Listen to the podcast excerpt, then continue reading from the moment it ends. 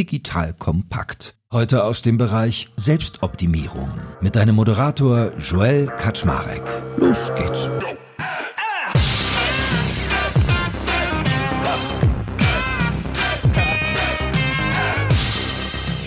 Hallo Leute, mein Name ist Jay Kaczmarek. Ich bin der Geschäftsführer von Digital Compact und heute habe ich eine alte Bekannte zu Gast, die tolle Dinge macht und die ich heute mal etwas näher kennenlernen möchte in Richtung ihrer Management- und Führungsskills, aber auch wie sie so persönlich als Mensch aktiv ist. Denn die liebe Julia Bösch hat mit Outfittery ja ein sehr spannendes Unternehmen gegründet und wie ihr vielleicht wisst, habe ich ein Format, wo ich regelmäßig mit Leuten darüber spreche, was eigentlich die Merkmale sind, die sie so erfolgreich machen und wie sie ticken und was ihnen wichtig ist, wie treffen sie eigentlich Entscheidungen und, und, und.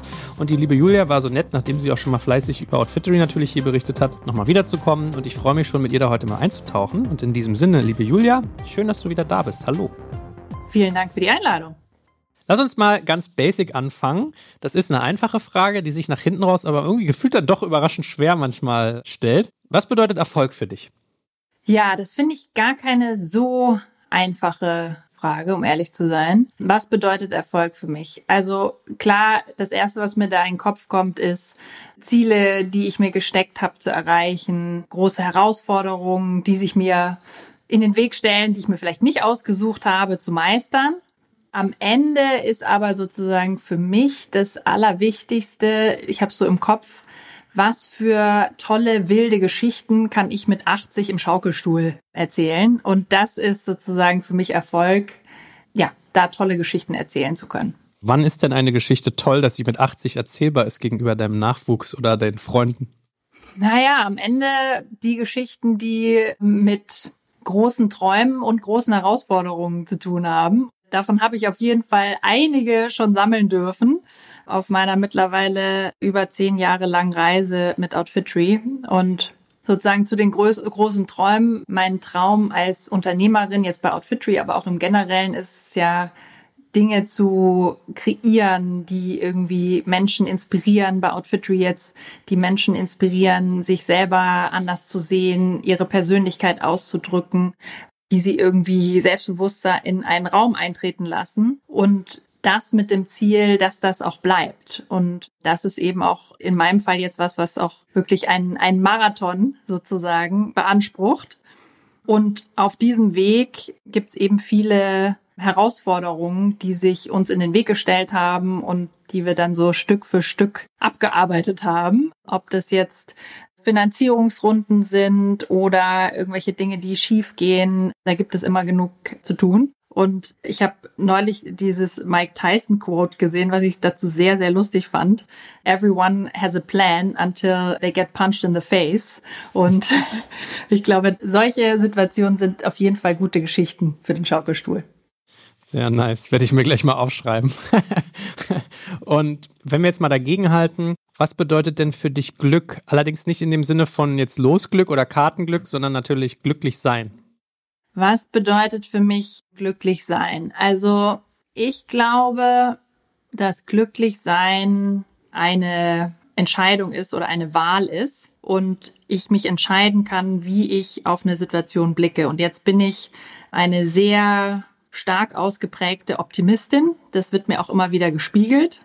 Und das ist auch tatsächlich für mich eine Herausforderung, mit Pessimisten umzugehen. Das triggert mich sehr. Also das musste ich auch über Zeit lernen, so negative Gefühle anderer anzuerkennen, die nicht zu bekämpfen.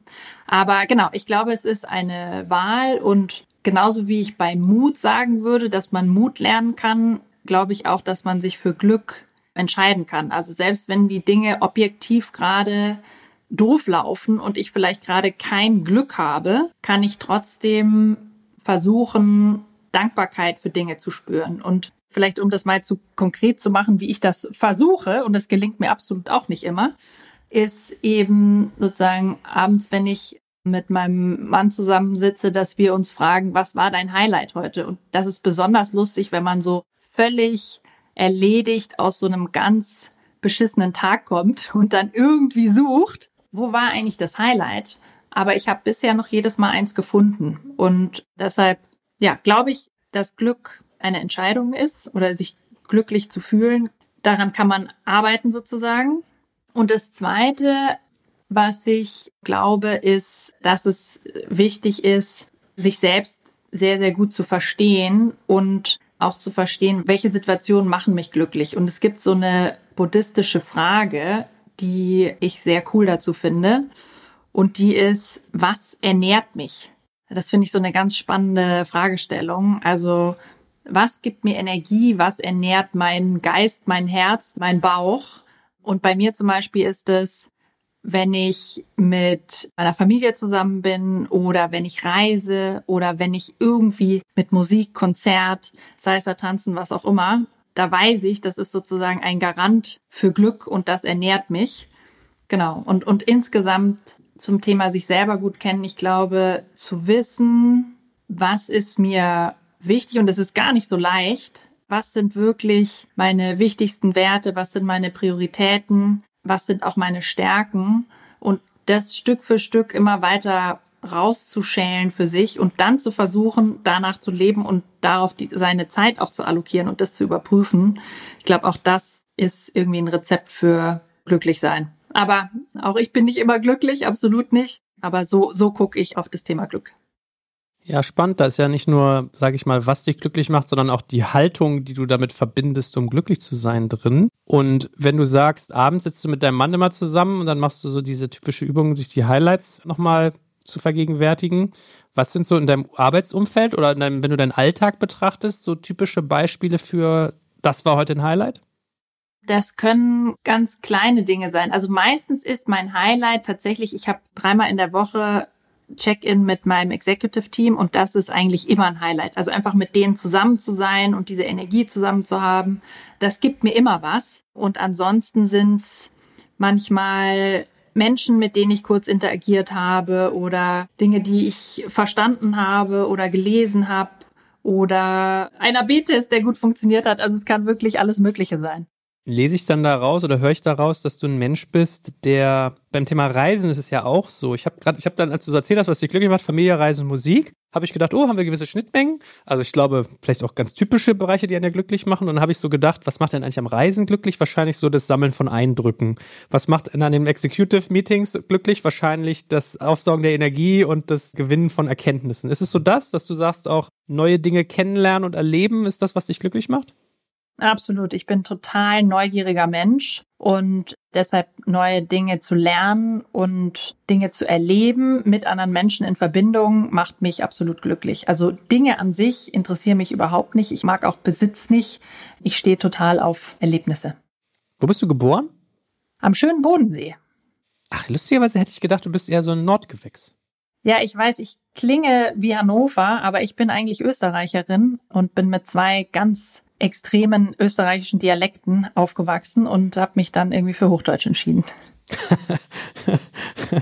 weil dein Umwelt, Umfeld, wo du gewohnt hast, österreichisch war oder weil deine Eltern so geprägt waren? Nee, meine Eltern sind Österreicher, genau. Und am Bodensee spricht man natürlich krassen Dialekt, also Weisch, Hasch und so. Das, ich habe schon anders gesprochen, als ich 15 war. Hm. Hast du Geschwister eigentlich? Ja, eine Schwester. Du bist die Ältere. Gut geraten. Ah, okay. Nimm uns doch mal mit in deine Kindheit. Was machen deine Eltern beruflich? Wie bist du groß geworden? Werbung. Aufgepasst! Wenn du ein B2B-Unternehmen bist, möchtest du jetzt deine Sales Pipeline mit neuen B2B-Leads füllen und dafür empfehlen wir dir unseren Partner SalesViewer. SalesViewer lässt sich total einfach erklären. SalesViewer entschlüsselt nämlich Unternehmen, die deine Webseite besuchen und zeigt diese in Klarnamen an. Du und dein Team sehen also ganz genau, wer eure Webseite besucht und wofür sich diese potenziellen KundInnen interessieren. Und dann gibst du einfach Vollgas, denn du kannst diese Unternehmen dann ja zielgenau ansprechen und einfach zu neuen KundInnen machen. Im Marketing und Vertrieb ist das also eine Wahnsinnsunterstützung für die B2B-Lead-Generierung. Deshalb nutzen schon viele Marktführer wie Stepstone, Avato Systems, Spot5, Talon One oder die Vodafone-Tochter Grand Centric SalesViewer und generieren damit täglich neue B2B-Leads. Und wenn das für dich interessant ist, dann teste SalesViewer doch einfach mal kostenlos. Alles, was du dafür wissen möchtest, findest du unter folgender Weiterleitung digitalkompakt.de slash salesviewer. Und wie immer verlinke ich dir das auch auf unserer Sponsorenseite unter digitalkompakt.de slash Sponsoren. Das war's mit dem Werbespot. Also ich bin in einer sehr, sag ich mal, klassischen Familie groß geworden, in der meine Mutter sich um meine Schwester und mich gekümmert hat und zu Hause war. Und mein Vater ist äh, Pharma-Manager. Und was ich da mitgenommen habe, ist einerseits, ich meine, Aufwachsen am Bodensee, das war das totale Paradies, kann man jetzt sozusagen in, in der Rückschau, kann ich sagen. Und ich habe einfach ein sehr starkes Urvertrauen in die Welt und auch in mich selbst mitbekommen. Durch das Umfeld, aber auch durch meine Eltern, die an mich geglaubt haben und irgendwie immer begeistert waren von dem, was ich gemacht habe. So habe ich es zumindest in Erinnerung. Und ich glaube, ich habe von meinem Vater vor allem auch stark mitbekommen, so ein Glaubenssatz, das ist alles nur Kopfsache. Also im Sinne von, wenn du daran glaubst und wenn du dir das vorstellen kannst, dann kannst du es auch umsetzen. Und das ist, glaube ich, so die Verbindung aus einerseits großes Vertrauen in die Welt und mich plus so eine Antriebsfeder, dass ich meine Träume umsetzen kann und dass alles möglich ist. Das prägt mich, glaube ich, sehr stark. Ich habe auch gerade drüber nachgedacht, bist du denn in der Konsequenz auch ein Kopfmensch oder bist du ein Herzmensch oder bist du irgendwo dazwischen? Ich glaube, ich bin dazwischen, aber wenn man mich kennenlernt, wird man mich als allererstes als Kopfmensch wahrnehmen. Ja. Hätte ich auch gesagt, du wirkst auf mich auch manchmal so. Ich hätte als Wörter introvertiert und etwas verschlossen gewählt. Werde ich dir damit gerecht? Introvertiert bin ich auf jeden Fall nicht. Ich ziehe sehr viel Energie aus dem Außen. Also ich, ich bin kein sehr starker Extro, aber ich bin auch kein Intro. Aber definitiv, ich bin distanziert, ja, am Anfang. Also es dauert, bis ich Verbindungen aufbaue. Das habe ich mir gedacht, dass du wahrscheinlich am Anfang wirkst du introvertiert, weil du Leute wahrscheinlich spät an dich ranlässt. Und wenn man dich aber erstmal näher kennt, dann bist du wahrscheinlich dann, jemand, der so. Okay, verstehe. Sehr gut. Ich arbeite dran. Wir haben ja noch ein paar Minuten vor uns hier. Und jetzt habe ich gelernt, okay, dein Vater ist Pharmavertreter gewesen. War deine Mutter dann das, was man früher Hausfrau genannt hatte? Oder hatte die auch? Korrekt, genau, ja. Was ja. macht das mit einer jungen Frau, wenn man die Mutter mit so einem Rollenbild groß werden sieht? Was macht das mit mir? Also sie hat mir auf jeden Fall vermittelt, dass ich schauen soll, dass ich sozusagen auf eigenen Beinen stehe und selbstständig bin. Das habe ich definitiv mitgenommen. Und ich habe das jetzt nicht so für mich als Vorbild verstanden. Also ich habe mich da auch echt oft schon hinterfragt, aber ich habe nicht so diese Orientierung, ich vergleiche mich mit Frauen, sondern ich vergleiche mich irgendwie non-geschlechtlich sozusagen. Also wenn ich jetzt auch überlege, ich versuche, wie jeder andere auch, mich ja nicht zu vergleichen, aber natürlich vergleicht man sich am Ende doch mit anderen Gründern oder CEOs oder was auch immer. Und ich würde mich jetzt nicht mit Gründerinnen vergleichen, sondern immer mit allen. Und so war es, glaube ich, auch als Kind so ein bisschen, dass ich diesen Unterschied gar nicht so stark gemacht habe. Sag mal, mir fällt gerade so auf, ich habe dich eben eigentlich so schnell vom Haken gelassen. Reserviert hast du, glaube ich, gesagt. War das dein Wort? Habe ich das richtig in Erinnerung? Distanziert. Distanziert. Ja. Warum ist denn das eigentlich so? Warum ist das so? Das ist eine gute Frage. Ich glaube, das ist ein gewisser Schutz einfach, der mir auch hilft. Also ich bin dadurch nicht so verletzbar von anderen und ich bin auch ein sehr resilienter Mensch. Also ich kann auch durch relativ schwierige Situation, wo andere wahrscheinlich sagen würden, boah, nee, also kein Bock mehr, kann ich durch diese Distanz auch einfach durchmarschieren. Aber wenn du resilient bist, brauchst du doch eigentlich gar keine Distanz. Oder denke ich das gerade falsch? Mm, ich glaube, es ist ein Tool, was mir dabei, dabei hilft, resilient zu sein. Verstehe. Was ist denn aus deiner Schwester eigentlich geworden? Die ist Produktmanagerin. Habt ihr manchmal Berührungspunkte mit deiner Arbeit? Wir haben noch nie zusammen gearbeitet. Nee nee, das nicht. Aber sie wohnt auch in Berlin. Okay. Bodensee ist zwar schön zum Großwerden, aber dann, wenn man groß ist. aber dann muss man raus, auf jeden Fall. Und sag mal, wenn man wie du da im Süden groß wird, würdest du sagen, du hast ein religiöses oder sagen wir mal sehr wertegetriebenes Elternhaus erlebt? Nein, religiös nicht. Nee. Also wertegetrieben ja, aber religiös nein. Wusstest du denn schon als Kind, dass du Unternehmerin werden willst? Das ist eine sehr gute Frage. Ich wusste das, also in Rückschau glaube ich, wusste ich das ab, als ich 15 war, weil ich habe ein, man muss mit, glaube ich, 15, was ist das, neunte Klasse oder sowas, ich weiß gerade gar nicht mehr genau, in Baden-Württemberg machst du ein Schülerpraktikum über zwei Wochen. Und meine Freunde haben das irgendwie beim Anwalt oder beim Gärtner oder sonst was gemacht. Und ich fand damals schon Computer und Internet, was ja damals noch laute Modems waren, total spannend. Und deshalb habe ich geschaut, was es da so gibt und bin durch totalen Zufall zu einer Truppe gestoßen, die eine Suchmaschine gebaut hat. Das war sozusagen noch, gab's Google gerade und da gab's noch Alta Vista und sowas. Und dort habe ich dann mein Praktikum gemacht. Also das war wahrscheinlich das einzige Start-up vom ganzen Bodensee und habe dort Ads verkauft oder im Endeffekt die Keyword-Portfolios der Kunden erweitert. Und das hat mir so Spaß gemacht, weil wir waren irgendwie so ein kleines, super junges, schlagkräftiges Team und hatten das Gefühl, wir können jetzt die Welt hier aus den Angeln heben. Und das war für mich so der Startpunkt, wo ich gemerkt habe, boah, das, wenn ich das mal machen kann, wenn ich groß bin, ich glaube, da hat der Traum angefangen. Wenn du jetzt mal dein gesamtes Leben zurückdenkst, muss ja gar nicht nur als, als junge Frau sein.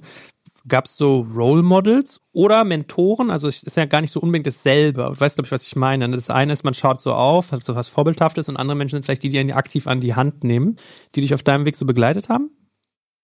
Also Role Models habe ich nicht, ich nehme mir eher Dinge von einzelnen Leuten und so ist es auch so ein bisschen bei den Mentoren. Also es gab Menschen, die mich sehr stark beeinflusst haben oder von denen ich viel, viel gelernt habe.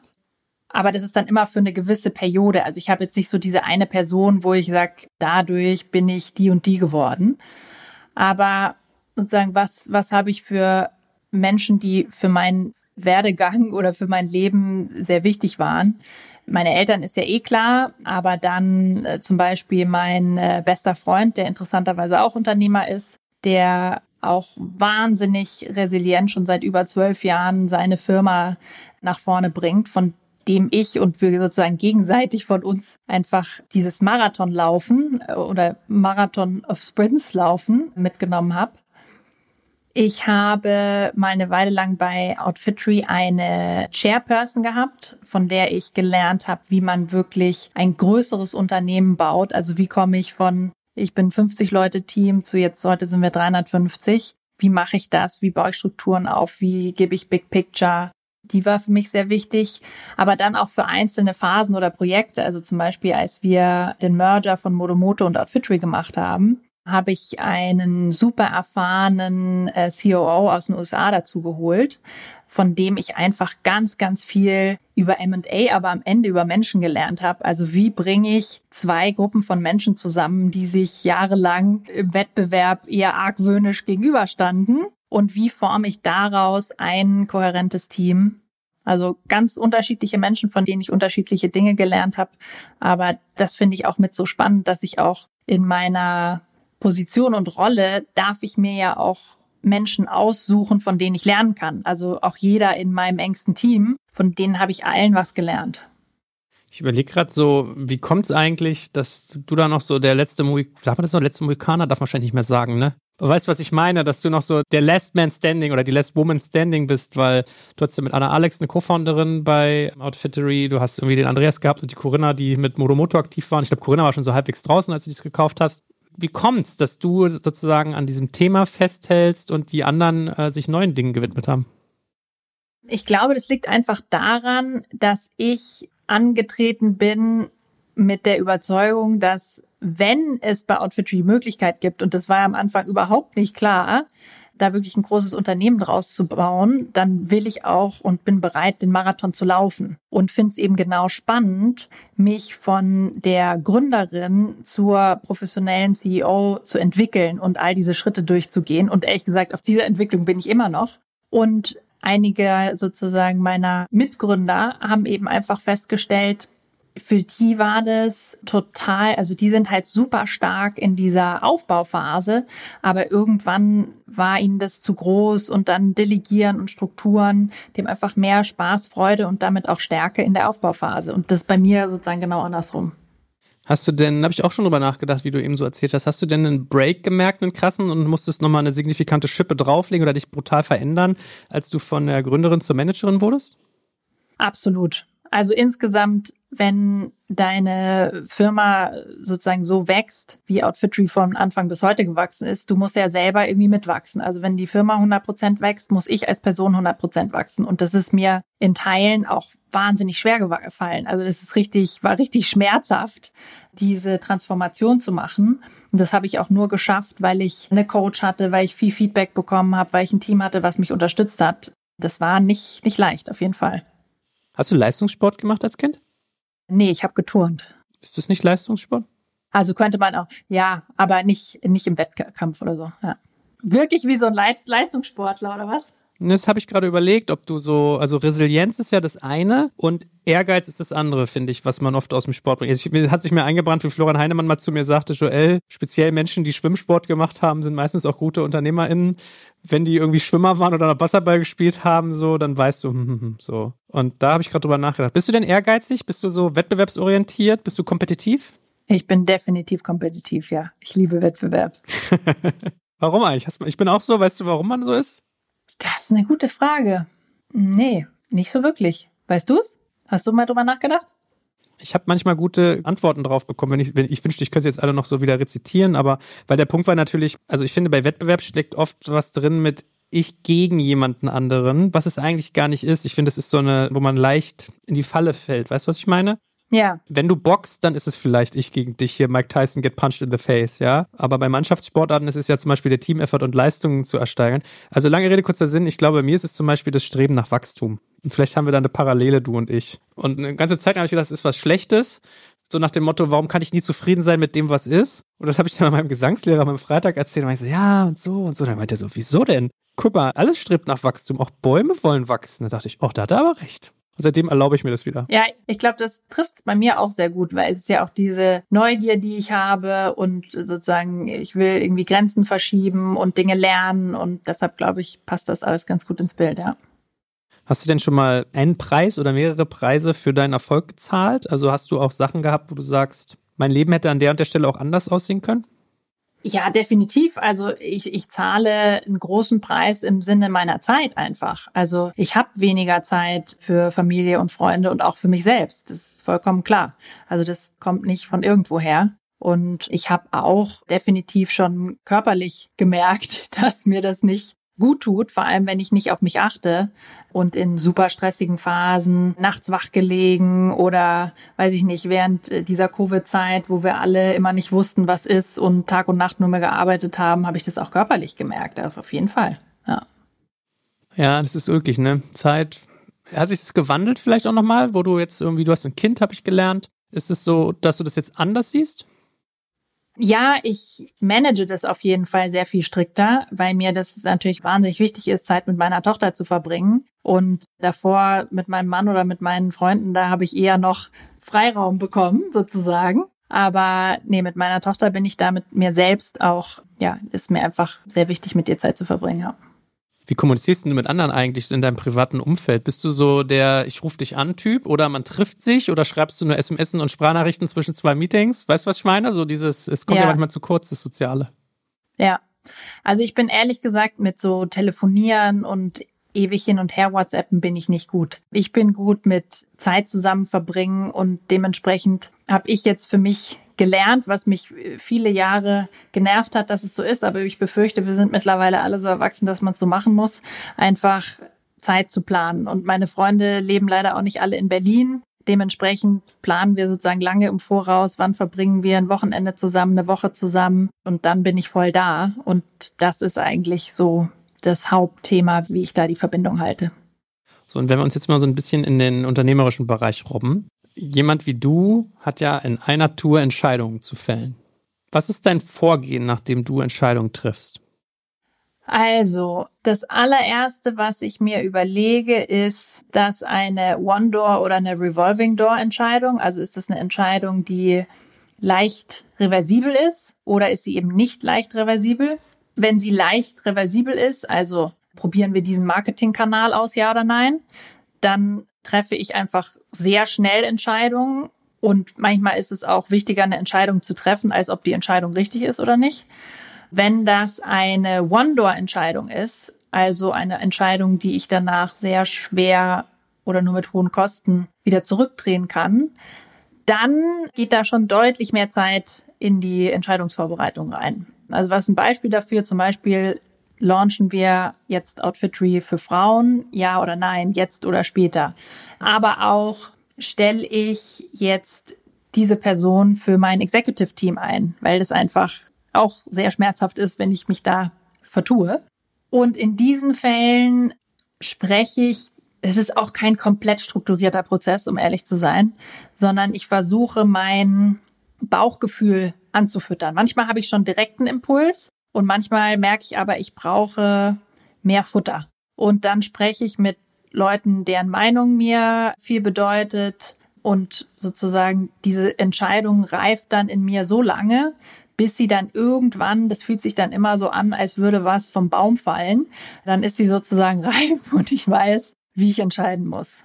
Am Ende ist es dann viel Intuition mit Information angereichert, weil auch in den meisten Fällen ich Entscheidungen treffe, die gibt es eh keine volle Information für. Aber da habe ich auch über Zeit gelernt, meinem Bauchgefühl mehr zu vertrauen. Und ich habe mehrfach schon den Fehler gemacht, dass ich mich irgendwie auf Basis von Fakten auch gegen mein Bauchgefühl entschieden habe. Und das war meistens nicht gut. Gibt es so Entscheidungen, wo du sagst, da lagst du richtig falsch und du hast massiv was draus gelernt? So, weißt du, so leuchtturmmäßig?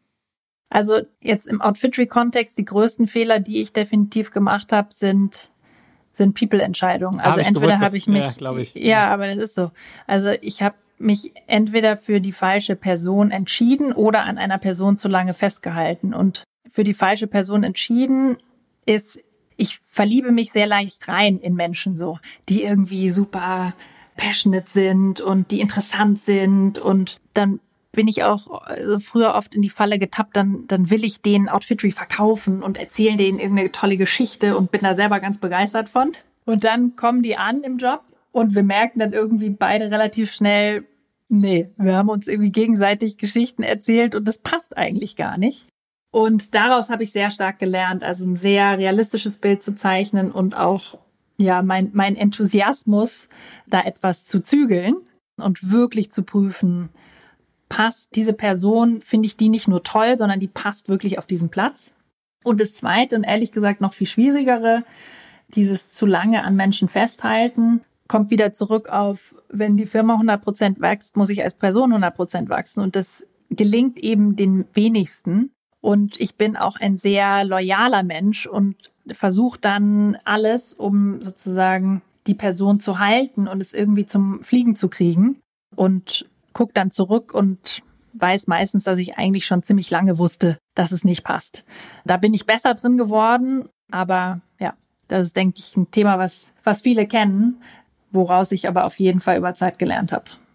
Jetzt ist ja die spannende Frage, hast du dir einen Fallschirm gebaut oder ein, ein Frühwarnsystem, so eine Art Radar, woran du erkennst, dass du da vielleicht an der falschen dran bist oder der falschen Person zu lange die Tür offen hältst? Ja, und zwar finde ich das eine total gute, sehr einfache Frage aus diesem Netflix-Buch No Rules Rules. Und zwar ist das der, die nennen das der Keepers Test. Die einfache Frage, wenn diese Person morgen kündigen würde, wie stark würdest du kämpfen? Und das dreht die Logik um. Und dann, wenn man dann noch ehrlich zu sich ist, dann kriegt man die Antwort. Und die stellst du dir selber oder stellst du die auch anderen Menschen? Die stelle ich natürlich auch anderen Menschen. Hm, ja, spannend. Gut, jetzt habe ich gelernt, wie du Entscheidungen triffst. Jetzt habe ich gelernt, wie du schon mal den einen oder anderen Fehler gemacht hast und dich in Zukunft davor bewahrst. Wie gehst du denn mit Komplexität um? Weil das Gemeine an Entscheidungen in deiner Welt ist ja oft High Uncertainty, also VUCA-Welt, das sind einige andere Sachen, und gleichzeitig oft sehr komplex und irgendwie verwoben. Wie gehst du vor? Wie gehe ich vor? Ich versuche, mich am Ende auf die wichtigen Punkte zu konzentrieren und ich habe selten, also ja, ich versuche so ein bisschen einen Entscheidungsbaum durchzudenken, was passiert, wenn und was für Implikationen hat es und nehme dann auch Leute dazu in meinem Team, die das mit mir durchdenken. Aber am Ende ist es auch da meistens sind es ein oder zwei Aspekte, die wirklich wichtig sind. Und auf die konzentriere ich mich dann und die anderen ignoriere ich mehr oder weniger. Wie gehst du mit Konflikten eigentlich um? Weil ich habe jetzt, also du bist ein bisschen distanziert, aber auch sehr leidenschaftlich, bist sehr loyal. Man, man lernt ja jetzt einiges über dich. Was tust du, wenn du mit jemandem in Konflikt gerätst oder über eine Sache in Konflikt gerätst? Jetzt kommt ein kleiner Werbespot. Aufgepasst! Wusstest du, dass HR-Teams heutzutage mit mehr Aufgaben denn je konfrontiert sind? In der aktuellen Studie HR Trends, die Zukunft der Personalarbeit 2024 von Sage, wurden HR-Teams aus sieben verschiedenen Ländern und über 20 Branchen befragt, um top aktuelle Insights in der Entwicklung des Personalwesens zu geben. Sage entwickelt HR-Tools und Software für dein Unternehmen, um Lohnabrechnungen, Personalmanagement, Buchhaltung und mehr zu vereinfachen. So, und die Studie von Sage zeigt unter anderem, dass ganze 91% der HR-Teams angeben, dass ihre Arbeit Arbeitsbelastung im letzten Jahr zugenommen hat, aber gleichzeitig glauben 79 Prozent der Befragten, dass Automatisierung ihre Prozesse zukünftig verbessern und Zeit sparen kann. Ebenfalls spielt auch KI eine große Rolle. Derzeit nutzen etwa ein Drittel bereits Chatbots wie ChatGPT in ihren Prozessen und circa drei Viertel der PersonalleiterInnen sind sich bereits sicher, dass KI die Arbeitsweise im HR revolutionieren wird. Du merkst, die Studie ist vollgepackt mit Statistiken, überraschenden Erkenntnissen und Tipps für HR-Führungskräfte, die vorankommen wollen und zeigt eine Momentaufnahme der sich stetig wandelnden Rolle von HR heute. Am besten schaust du dir die Studie HR-Trends, die Zukunft der Personalarbeit 2024 selbst an. Unter digitalkompakt.de slash Sage, S-A-G-E, kannst du sie dir komplett kostenlos herunterladen. Und wie immer findest du alle Infos auch auf unserer Sponsorenseite unter digitalkompakt.de slash Sponsoren. Werbung Ende. Also das kommt dann darauf an, wie wichtig ist mir die Person und in welchem Kontext ist es. Also wenn ich jetzt irgendwo beim Bäcker mit jemandem in Konflikt gerate, dann kann es auch sein, dass ich einfach gehe, weil es muss mir die Person schon wert sein, dass ich in Konflikt gehe. Das ist mal das Erste. Und wenn ich in Konflikt gehe, dann habe ich gelernt, auch über Zeit äh, voll reinzugehen mit voller Offenheit und damit auch mich verletzlich zu machen. Da, da gebe ich meine Distanz auf und habe da gelernt von meiner Coach den schönen Satz, die Wahrheit ist jedem Menschen zumutbar und mute mich dann mit meiner Meinung und meinem Gefühl dem anderen voll zu. Und das ist dann in den meisten Fällen bringt auch in irgendeiner Form eine Lösung oder ein besseres Verständnis füreinander. Da leitet sich eine spannende Frage ab als Führungskraft. Also vielleicht geht es dir anders, aber mir geht es oft so, als Führungskraft frage ich mich oft, wie viel kann ich den Leuten zumuten, wenn du sagst, die Wahrheit kann jeder vertragen und ab wann machst du Angst? Weißt du, was ich meine? Ja, ich weiß total, was du meinst. Ich weiß total, was du meinst. Und das habe ich früher sehr stark in die Richtung entschieden, ich behalte die Verantwortung bei mir und ich gebe sozusagen nur so viel Information raus, wie es auf jeden Fall niemanden Angst macht, sondern es für alle total einfach ist. Und das ist aber Quatsch. Also das sind alles, sag ich mal, super talentierte, erwachsene Menschen, und ich habe gelernt, dass wenn ich mich zumute und die Wahrheit zumute, dann wachsen die daran auch extrem. Aber natürlich in dem Moment, wenn ich dann sowas teile, was auch Angst machen kann, ob das jetzt mein Gefühl ist oder irgendeine Herausforderung, die wir haben oder was auch immer, dann fühlt sich das natürlich trotzdem in dem Moment unsicher an. Aber bisher hat sich's noch meistens gelohnt. Und die, die es nicht aushalten, sind wahrscheinlich auch nicht richtig. Kannst du denn gut in Konflikt gehen? Kannst du sowas gut aushalten, wenn dich jemand vielleicht in der Sekunde nicht mag, wenn du jemand vor den Kopf stößt, wenn Spannung da ist? Fällt dir das leicht? Also ich bin ein Mensch, der sehr gerne Harmonie mag, vor allem im Privatleben. Beruflich habe ich schon auch Freude an Konflikt. Da kann ich das auch aushalten, wenn mich jemand nicht mag, ja. Hast du es immer gekonnt oder gelernt? Habe ich gelernt über Zeit. Wie? Ich habe es dadurch gelernt, dass ich mit dem anderen Approach gescheitert bin. okay. Relativ einfach, ja. Gibt es denn so Sachen, man sagt ja im, im, im, Coaching oder im Leadership sagt man ja Derailer. Gibt es Dinge, die dich derailen? Also Dinge, wo du sagst, da wirst du wütend, da verlierst du die Kontrolle, wenn jemand dies, das, jenes macht oder wenn äh, so etwas passiert, dann geht bei Julia sozusagen der Dampf an? Ja, absolut. Also was ich also wirklich mir so schwer tue, ist Pessimismus. Da kriege ich wirklich die Krise. Also wenn ich irgendwie nur Probleme höre und keine Lösung und jemand auch nicht bereit ist, in die Lösung zu gehen, da tick ich aus. Also da muss ich wirklich auf drei zählen. Und manchmal, ich weiß ja, dass das auch wichtig ist und dass einfach Menschen manchmal wenden müssen und es loswerden müssen und dann passt es auch wieder. Aber das triggert mich wahnsinnig. Ich habe noch ein schönes Wort gehört, es war ein bisschen sexistisch in dem Kontext. Da wurde mir so sinngemäß erzählt, Männer und Frauen würden sich anders streiten oder anders Gefühle herauslassen. Männer sind mal lösungsorientiert und Frauen würden lange drin marinieren, war so das Wort. Und ich fand das total geil. Vielleicht ist es da ähnlich, ne? Dass man jetzt mal, unabhängig davon, ob das bei Frauen jetzt stimmt, ist, glaube ich, über den Kamm geschert. Aber wahrscheinlich gibt es manche Menschen, die müssen so in den Problemen ein bisschen marinieren und dann braucht es auch jemand, der sie rausholt, ne? Ja, und zu gewissen Teilen hat es ja jeder. Also ich habe das auch manchmal und mein Mann fragt mich dann, willst du jetzt gerade eine Lösung oder willst du nur, dass ich zuhöre? Und diese, sozusagen diese Unterscheidung ist sehr, sehr wichtig. Aber ja, es gibt es in unterschiedlichen Ausprägungsformen, möchte ich mal sagen. Was macht denn dein Mann eigentlich? Mein Mann ist Coach. Ach, oh, oh, oh. Das ist aber hart wahrscheinlich, wa?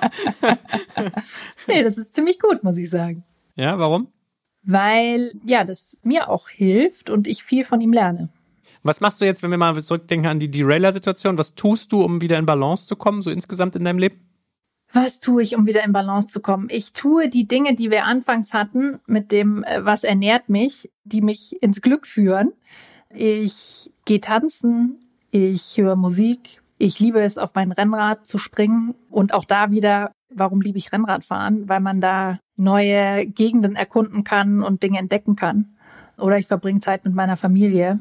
Das ist das, wie ich dann wieder in Balance komme. Bist du so ein Marmil? Hast du dann hier diese geilen Anzüge immer an oder bist du normal unterwegs? Was meinst du mit geile Anzüge? Die, die gepolsterten Hosen und so? Ja. Na klar. Okay, nice. Kennst du Marmil, den Begriff? Nee. Marmil steht für Middle-Aged Man in Lycra. Also, ah, okay. Ja, ja. Dann kann, hat man gleich so ein Bild, ne? wie die Typen ja. aussehen mit den äh, aerodynamischen Helmen und so. Und den klackenden Schuhen, weil man die in die Pedale einhaken kann. Genau. Sowas. Ja, cool. Wie ist denn bei dir so mit dem Thema Fehlerkultur eigentlich? Bist du ein verzeihender, viel Vertrauen schenkender Mensch und sozusagen gibst den Leuten auch die Chance zu wachsen? Wie tickst du da? Ja, also das ist mir sehr, sehr wichtig und gleichzeitig ist es eine der schwierigsten Sachen, finde ich, in einer Unternehmenskultur, das immer sozusagen wieder zu stärken. Was ich mache, ist ab der sozusagen ersten Onboarding-Session, die jeder Outfitry-Mitarbeiter hat, hört man von mir, welche Fehler ich mache und dass ich jeden Tag Fehler mache und so weiter. Also versuche, das zu etablieren. Aber nichtsdestotrotz ist es natürlich nicht einfach für Menschen, Fehler zuzugeben und äh, damit umzugehen. Und ich selber gebe viel meinem engsten Team sehr, sehr viel Freiheit, viel Verantwortung. Ich würde absolut sagen, dass ich Fehler verzeihe. Wo ich dann irgendwann wild werde, ist, wenn wir den gleichen Fehler zwei, dreimal machen. Das ist ein No-Go für mich. Und insgesamt bin ich jemand, der doch, glaube ich, schon viel, viel Vertrauen schenkt. Auch das habe ich über Zeit gelernt. Ich bin sicherlich sozusagen in meinen Anfängen, habe ich versucht, sehr viel zu kontrollieren und bei mir zu halten und ins Detail zu gehen und so weiter. Das habe ich nicht mehr, sondern nee, ich gehe relativ stark ins Vertrauen, ja. Und ich ver vergesse auch leicht. Das ist auch was äh, ganz Interessantes. Also auch so, als wir es vorher hatten von Menschen, die mich ärgern oder so. Also wenn ich in so einem Konflikt bin, und dann fallen ja auch manchmal Dinge, die man vielleicht nicht sagen wollte oder was auch immer. Das vergesse ich einfach da. Also verzeihen kann ich ganz gut. Das ist auch sehr praktisch für den eigenen Seelenfrieden. ja, ich finde ja auch, also gönnen können, finde ich zum Beispiel auch sowas, ja. Gelingt dir das, wenn du so, ich meine, du hast ja vorhin auch erzählt, jetzt, jetzt kannst du es ja sagen, jetzt seid ihr ja eine Familie, aber ich meine, du kamst ja aus einem sehr kompetitiven Feld und ja auch mit, ich finde, Nase wirklich steil im Wind. Bist du jemand, der anderen gut Erfolge gönnen kann? Absolut, würde ich sagen, ja. Definitiv. Ich meine, um es dir mal so zu frame, Jan-Josef Liefers saß mal bei uns hier irgendwie im Studio und dann hat er so erzählt, Joel, der Moment, in dem ich erfolgreich wurde, war der, als ich angefangen habe, mich für meine KollegInnen zu freuen, weil du kannst dir vorstellen, wenn du auf so einer Preisverleihung sitzt, fünf Leute sind nominiert, einer kann nur gewinnen, dann ist es relativ verführerisch zu sagen, ja, ich habe doch aber das beste Spiel gebracht oder die kann doch irgendwie dies, das, jenes nicht. Und in dem Moment, wo ich mich angefangen habe, authentisch mit den Leuten zu freuen, da setzte dann irgendwie bei mir so richtig der Erfolg ein. So. Ja, nee, ich glaube, ich kann mich sehr für andere freuen. Ich glaube, das verbindet sich auch wieder mit dem Thema, wie stark vergleicht man sich, so. Und auch da habe ich über Zeit einfach gelernt, es hat ganz viel natürlich, auch so unternehmerischer Erfolg hat ganz viel damit zu tun, was man selber tut. Aber es hat auch mit Glück zu tun und es hat auch mit Timing zu tun und da die Unterscheidung zu machen, was ist in meiner Kontrolle und was ist nicht in meiner Kontrolle, ist was, was total entlastend ist, im besten Sinne.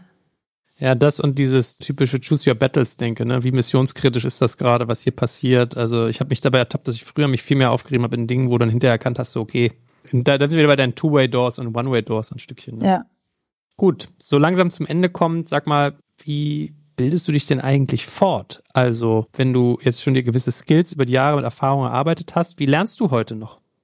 Wie lerne ich? Also, ich lerne viel weiterhin über mich und andere Menschen mit äh, meiner Coach beziehungsweise auch einer Therapeutin. Das ist sozusagen für mich ein großes Lernfeld. Ich lerne von anderen Unternehmerinnen und Unternehmern.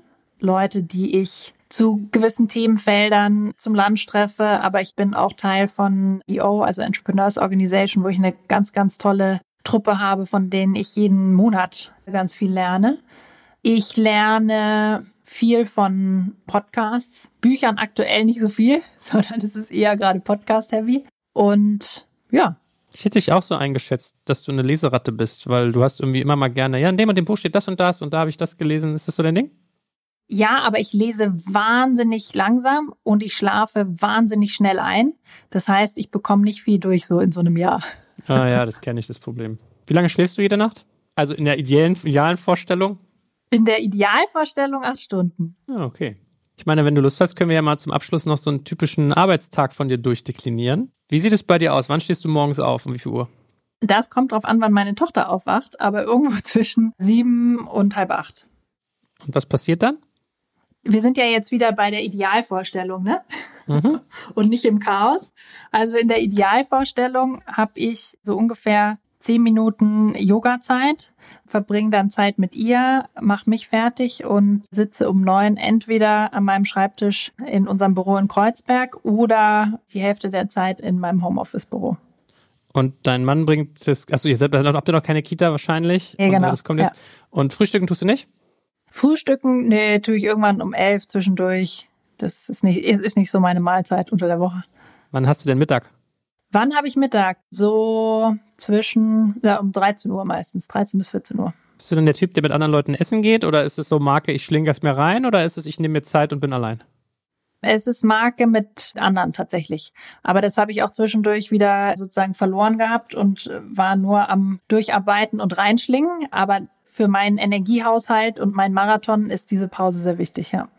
Und darf ich mir deinen Vormittag dann so vorstellen bis zum Mittagessen, dass du die ganze Zeit mit Meetings getaktet bist oder machst du da eher Konzentrationsarbeit? Wie läuft das bei dir? Das kommt ganz auf den Tag drauf an. Also bei mir ist so die erste Hälfte der Woche oder sage ich mal Montag, Dienstag, Mittwoch ist sehr, sehr stark durchgetaktet. Da habe ich alle meine One-on-Ones, meine Team-Meetings, meine Updates. Und dann Donnerstag, Freitag, insbesondere den Freitag halte ich mir eigentlich komplett frei, keine Meetings. Das ist mein Inspiration Friday. Und da gehe ich tief. Also da denke ich mich in neue Themen rein, lese Sachen, treffe Leute. Genau, daher mein Inspiration Friday. Heute, wo wir das aufnehmen, ist ja Freitag, dann bin ich heute genau. Inspiration. Du bist Inspiration, absolut. Sehr schön, das gefällt mir.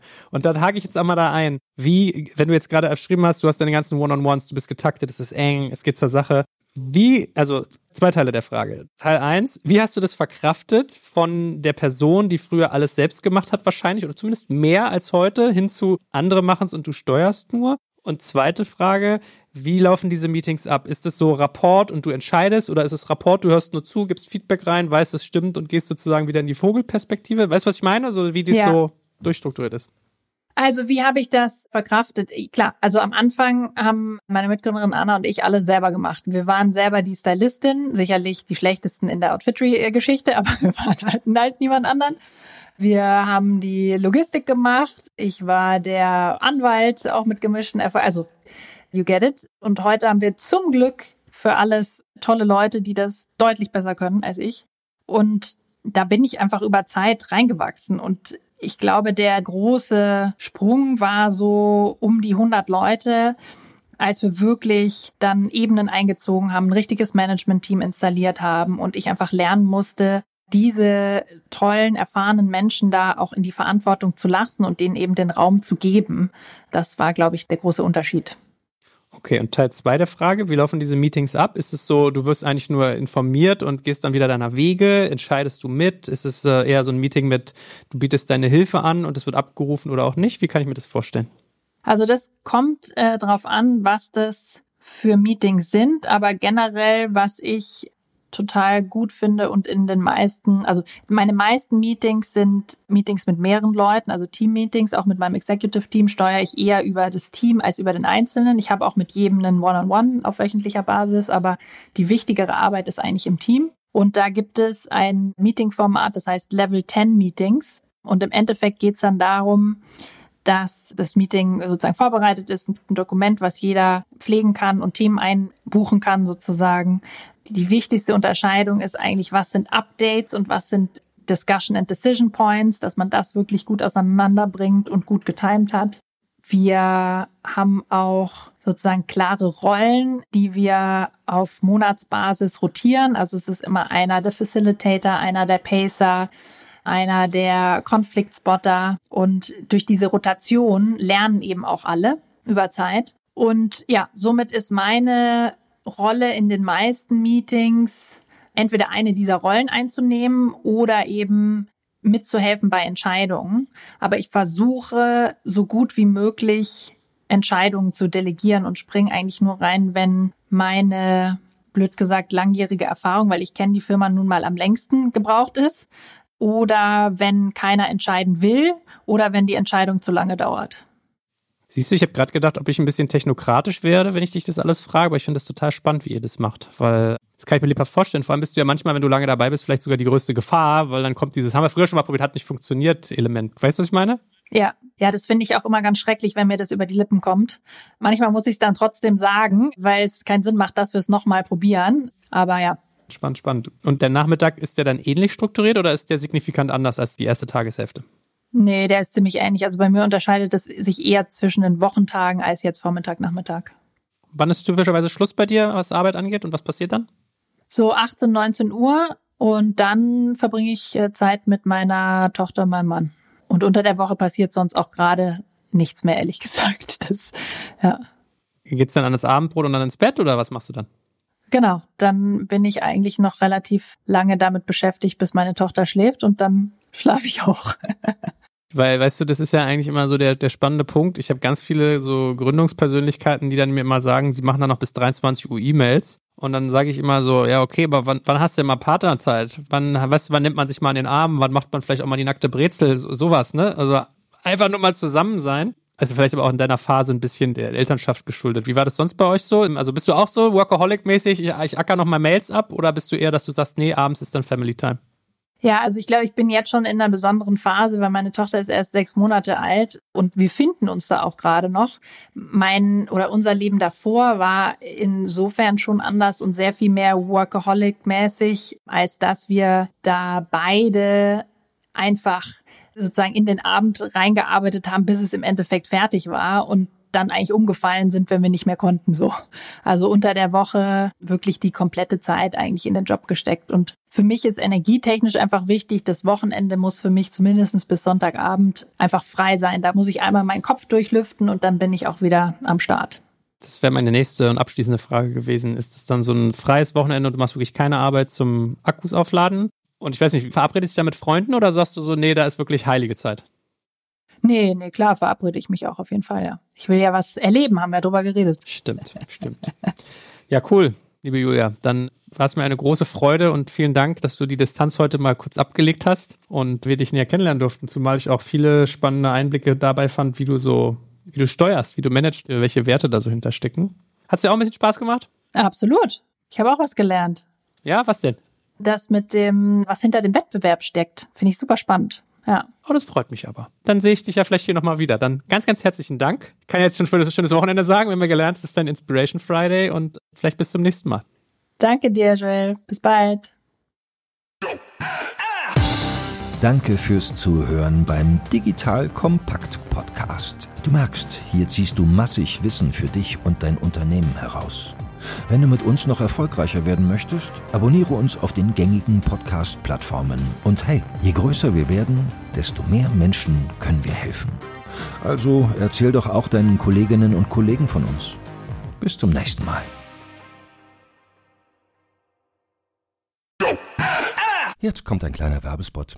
Aufgepasst! Heute gibt's Werbung in eigener Sache. Wir wollen dich nämlich besser kennenlernen, weil viele hören Woche für Woche unseren Podcast und dabei wissen wir gar nicht immer, wer genau diese Leute sind. Und natürlich wollen wir ja aber wissen, wer du bist, um unseren Inhalt auch an deinen Interessen ausrichten zu können. Und um das zu ändern, habe ich eine Umfrage vorbereitet. Dort kannst du uns erzählen, wer du bist und wofür du dich interessierst. Und was du davon hast, naja, ich meine, je besser wir dich kennen, desto besser können wir unseren Podcast an deine Bedürfnisse anpassen. Und dann spreche ich auch keine Werbung mehr für Penispuppen und Online-Casinos ein, wo dich womöglich ganz andere Dinge interessieren. Nein, kleiner Spaß. Spaß und trotzdem, du tauschst fünf bis zehn Minuten deiner Zeit gegen viele Stunden noch bessere Unterhaltung und tiefen Wissen in der Digitalwirtschaft. Klingt für mich nach einer Win-Win-Situation und geh doch also daher mal auf die Seite digitalkompakt.de/slash Umfrage. Fülle diese nach bestem Wissen und Gewissen aus und freue dich in Zukunft auf noch besseren Content auf Digital Kompakt. Ende der Werbung.